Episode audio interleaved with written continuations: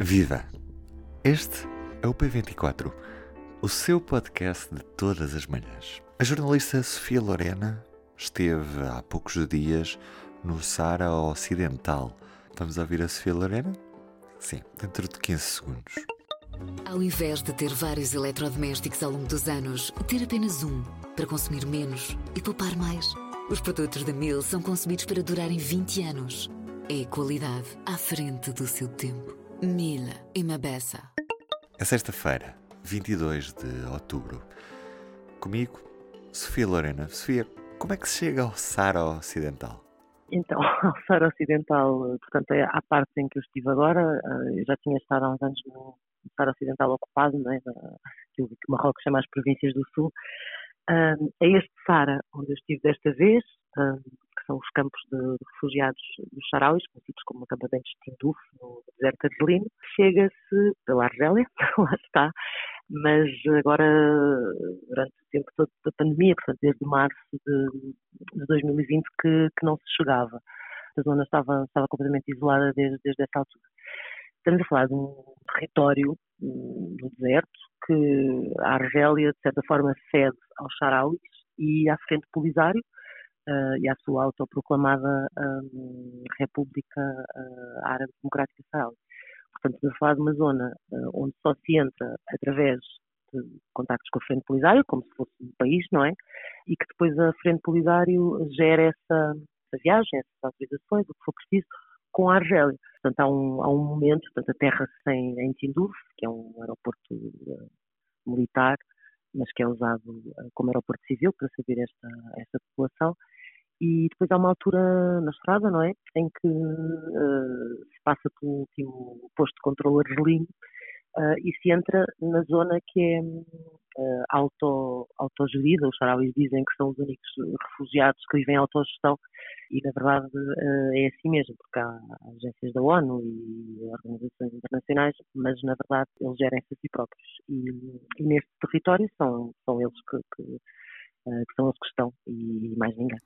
E como é que se vive nesse território? Nós sabemos que não é propriamente uma terra muito fértil, que não é propriamente uma, uma terra que tenha grandes recursos a nível de petróleo e tudo mais que possa sustentar uma população. Como é que a população vive aí? Ah, não, tem, não tem absolutamente recursos, não tem recursos nenhum. Uh, portanto, os recursos dos sarauis são os que estão uh, no Sara uh, ocupado, não é? o fosfato, a costa, a pesca, enfim. deste lado, onde, onde estão estas pessoas, estes cerca de 175 mil, 180 mil uh, refugiados. Não há absolutamente nada. É o mais árido deserto onde eu alguma vez, onde eu alguma vez estive. Portanto, um, todas estas pessoas vivem da ajuda, de alguma maneira, da ajuda de, organizações internacionais, uh, da cooperação de vários países e, e, e, através das Nações Unidas também.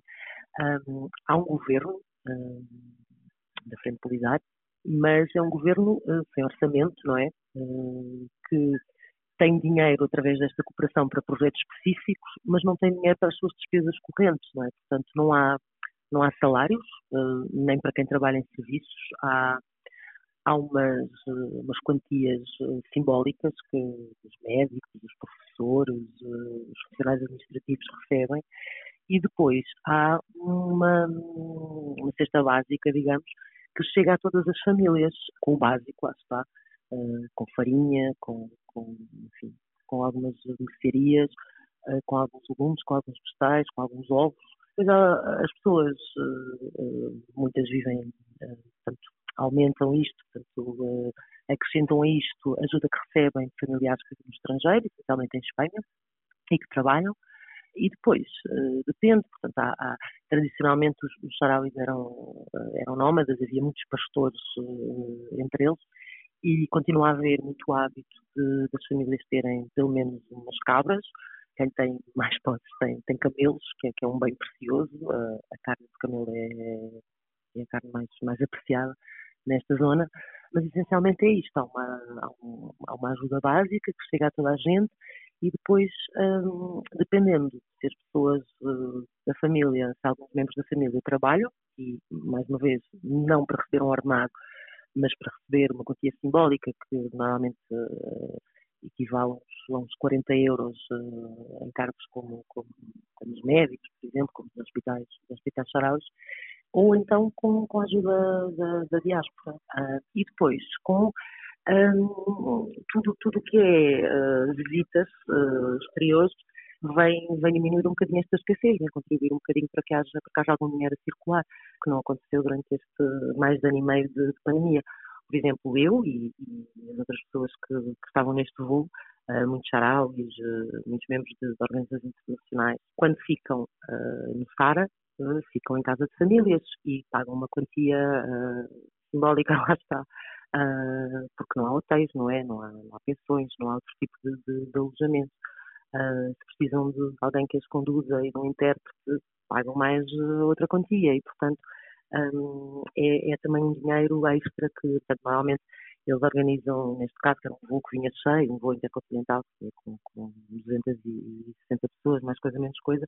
Estas pessoas são distribuídas por famílias que necessitam, uh, especialmente, uh, para que essas famílias recebam, recebam algum dinheiro extra. E que histórias é que trazes de lá para nos contar, para contar aos leitores do público? Histórias de, de de, de refugiados, histórias de um, de um povo que vive uh, partido, não é? Que uh, eu tinha ideia que, que, havia famílias com pessoas dos dois lados, não tinha ideia que fosse uma coisa tão generalizada.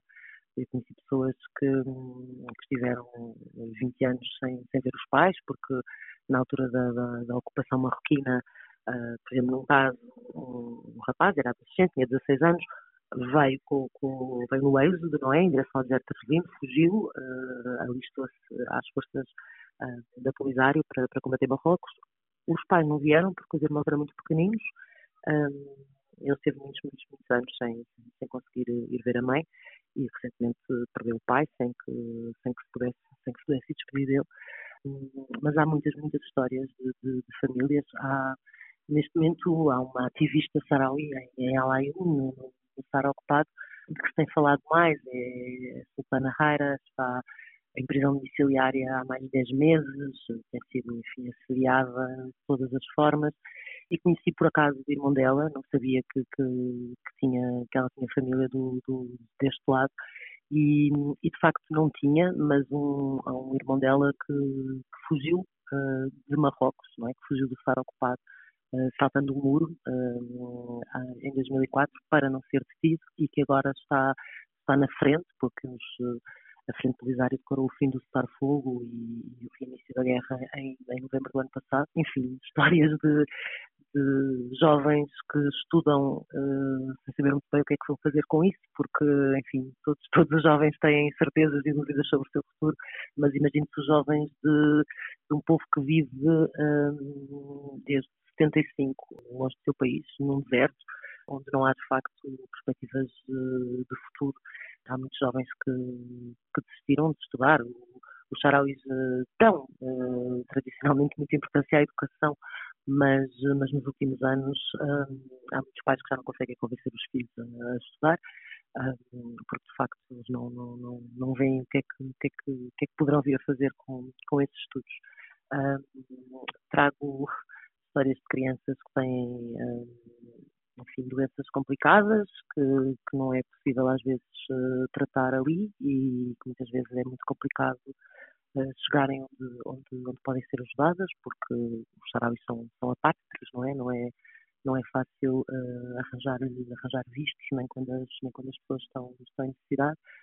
Um, trago histórias de, de, um, de um povo dividido, de, de um povo deprimido, de certa forma, mas uh, com uma esperança renovada, porque depois de, de depois de uma paz, uh, enfim, uma paz que não era paz, era simplesmente um cessar-fogo que era cumprido, que foi o que aconteceu entre, entre 91 e, e 2020, um, paradoxalmente os sarauis que se dizem uh, defensores da paz um, veem agora neste recomeço da guerra uma esperança de serem, voltarem a ser ouvidos uh, pelo mundo e, e, de, e, de, voltarem a ver um caminho para, para o seu futuro.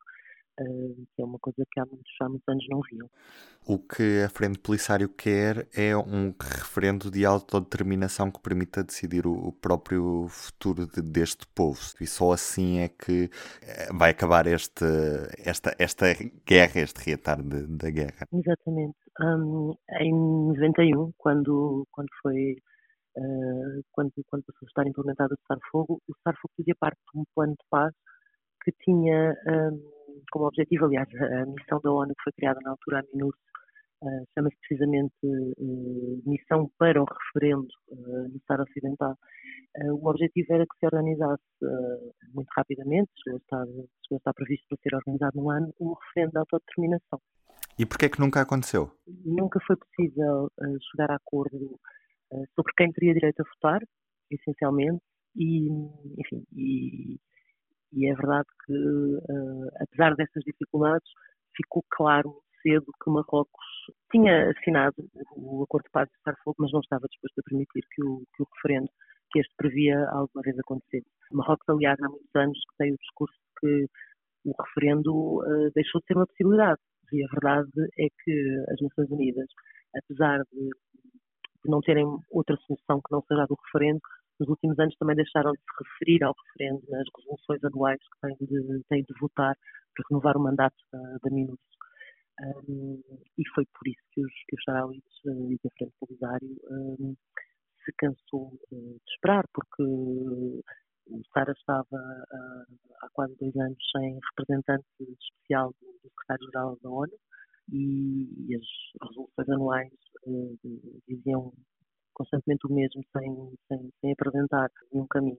A verdade é que já há um, um novo enviado que vai, vai tomar posse no dia 1 de novembro e espera-se agora, pelo, pelo, fim deste mês, do mês de outubro, para, para que esse mandato da ONU seja, seja renovado uma vez mais e a Frente Polisário quer, quer que a resolução uh, anual que renova esse mandato diga coisas mais claras e, e, não, não se limite a, a repetir uh, os factos do, do status quo que tem estado em, em, vigor nos últimos anos.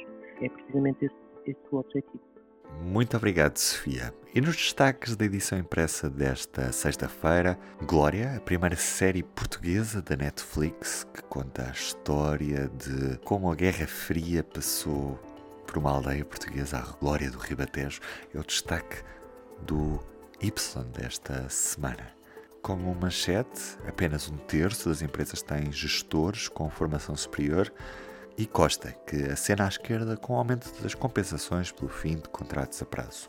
Para ler em público.pt, também, claro, sempre em papel na nossa edição impressa.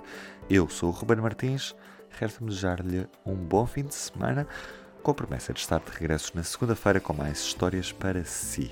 Até lá, fica o público. O público fica no ouvido.